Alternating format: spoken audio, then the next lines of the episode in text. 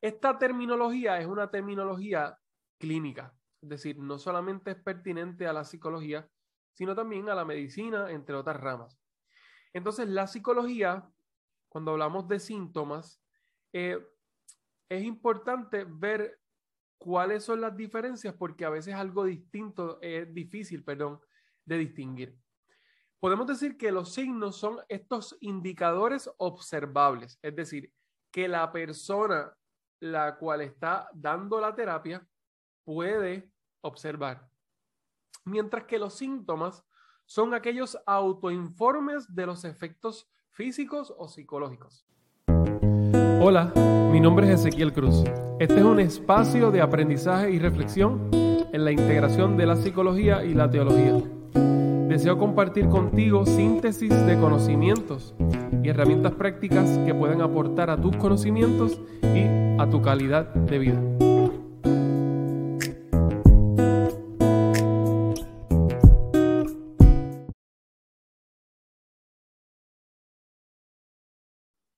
Qué gusto me da poder estar compartiendo contigo en un episodio más. En el episodio anterior estuvimos conversando sobre la ansiedad y cómo identificarla. Ahora estaré abundando un poco sobre lo que son las diferencias entre los signos y síntomas de la ansiedad. Tengo que decir que durante estos últimos años he estado teniendo distintas conversaciones con profesionales de la salud mental, con ministros y pastores que ejercen lo que es la consejería pastoral y bíblica, sobre el tema de la ansiedad y algunas también de sus causas. En esas conversaciones hemos hablado de la relación que puede guardar la ansiedad con la espiritualidad. Si eres un profesional de la salud mental, consejero bíblico, líder o pastor, es un placer para mí poder brindarte una información muy útil y práctica para tu desarrollo personal y ministerial. Es un imperativo que debo decir y es, un imperativo comprender al ser humano desde, desde sus distintas dimensiones. Por eso, trabajar con profesionales de la salud y al mismo tiempo también con ministros suman un gran valor a la vida de las personas que Dios nos está dando la oportunidad de servir y bendecir a través de nuestra vocación. Vocación en latín es vocaré, que significa llamado. Es el llamado de cada uno de nosotros el poder servir con las herramientas que podamos adquirir. Eso quiere decir que mientras más herramientas, más conocimientos podamos adquirir, mayor uso le podemos dar. Y ahora entrando en materia particular de lo que es los síntomas y los signos. Esta terminología es una terminología clínica, es decir, no solamente es pertinente a la psicología, sino también a la medicina, entre otras ramas. Entonces, la psicología, cuando hablamos de síntomas, eh, es importante ver cuáles son las diferencias porque a veces algo distinto es difícil, perdón, de distinguir.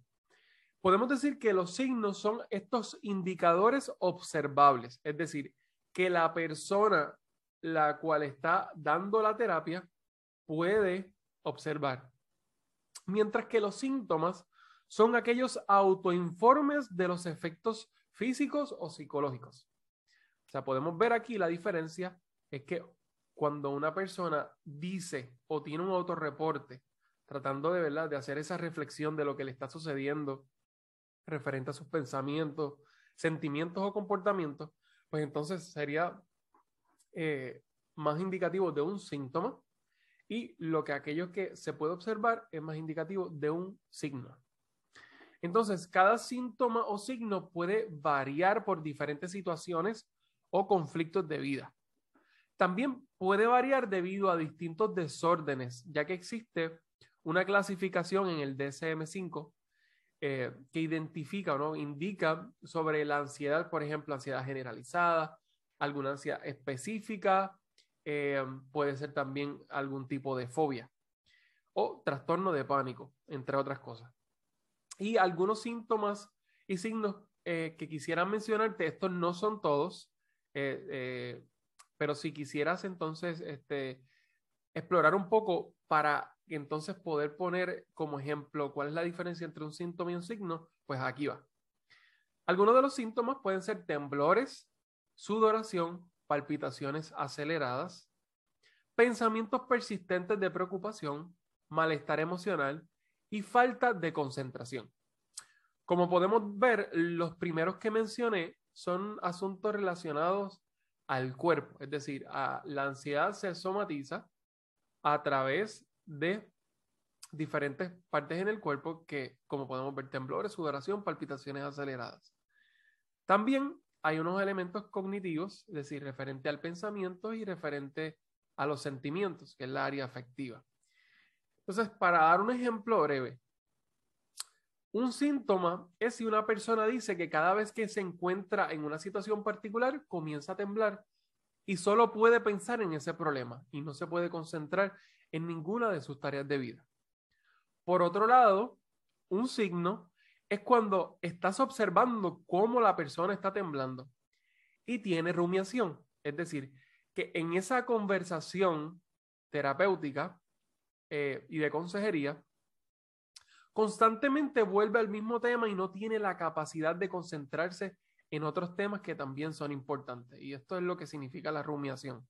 Entre otras cosas, hay otros procesos de pensamiento que también se deben evaluar. Claro, no es el único, eh, pero eh, eh, dentro de ella está la fuga de ideas, el pensamiento circunstancial, etc. Entonces, en este proceso es, importante hacerlo. aunque no estés dando terapia psicológica, digamos que no eres un profesional de la salud mental o no des algún otro tipo de terapia, es importante conocer esto porque si somos profesionales de ayuda, por ejemplo, aún siendo pastores y damos consejería bíblica, aunque no es que ahora vamos necesariamente, no, estoy planteando a dar un tratamiento psicológico, eh, sin embargo, dar, ver esos indicativos son en gran, en gran importancia poder eh, identificar y hacer el acercamiento para que reciba alguna terapia psicológica. Esto es muy importante. Y sí, los ministros y pastores tienen mucho que aportar porque como estuvimos hablando, el elemento de la fe, el elemento inclusive existencial de hacernos unas grandes preguntas de propósito de vida, eh, es algo que es un complemento sumamente necesario. Y claramente Dios tiene mucho para entregarnos y la palabra de Dios tiene mucho para nuestra alma, en nuestro refugio, en nuestras preocupaciones y en nuestras tareas de vida. Así que siempre soy partidario de trabajarlo de una forma holística y de modo que podamos reconciliar esas áreas y ver cómo entonces, recordemos que estamos en pro de la salud de la otra persona y que claro está, como parte de la salud, eh, conocemos que Dios es un Dios bondadoso, un Dios que ama y un Dios que sin duda alguna nos ha dado a nosotros herramientas y conocimientos para ayudar y para servir, que sin duda alguna es el modelaje de Jesucristo. En ruta a tener una mejor comprensión de la ansiedad, Quiero decirte que en el próximo episodio te estaré compartiendo conocimientos sobre la ansiedad desde una mirada teológica. Sí, hemos estado hablando de fe cristiana. Particularmente, ahora vamos a estar agregando un elemento de reflexión teológica. Y aquí te quiero dejar algunas preguntas para, para como a veces yo digo, cucar, cucar esa mente, ¿no? Cucar esos pensamientos, de modo que, que florezca esa reflexión. ¿Cómo comprendemos la ansiedad desde nuestras bases teológicas? Porque ya hemos visto un poco desde la psicología. Pero ¿qué explicación nos puede brindar la teología a nosotros sobre la ansiedad? ¿Cómo puedo abordar este tema desde intervenciones espirituales en terapia psicológica o consejería bíblica? Porque ya la consejería bíblica en sí integra esa parte, pero entonces, ¿cómo siendo profesionales de la salud particularmente? Siendo profesionales de la salud mental, entonces podemos hacer intervenciones espirituales o también como las investigaciones la llaman, intervenciones teístas en ruta a poder integrar la espiritualidad cristiana, inclusive la teología. Y otra pregunta que te dejo para reflexión, ¿qué relación tiene el imago Dei, una palabra en latín que se utiliza en la teología que significa la imagen de Dios? Es decir, ¿cuál es la referencia que la persona tiene sobre Dios y cómo esa referencia que la persona tiene sobre Dios impacta directamente en su salud mental y en este caso particularmente sobre la ansiedad. ¿Tendrá algo que ver si la persona ve a Dios bondadoso o si la persona ve a un Dios con ira, un impacto directo en su salud mental y cómo se relaciona consigo misma? Bueno, esas son algunas de las preguntas que te quiero dejar para reflexionar y también que estaremos trabajando en el próximo episodio. Hasta la próxima. Espero que estés muy bien. Gracias por escuchar este segmento. Espero que te sirva y que te sea útil. Para accesar a más contenidos como este, ve a mi página web ezequielcruz.org. Hasta la próxima.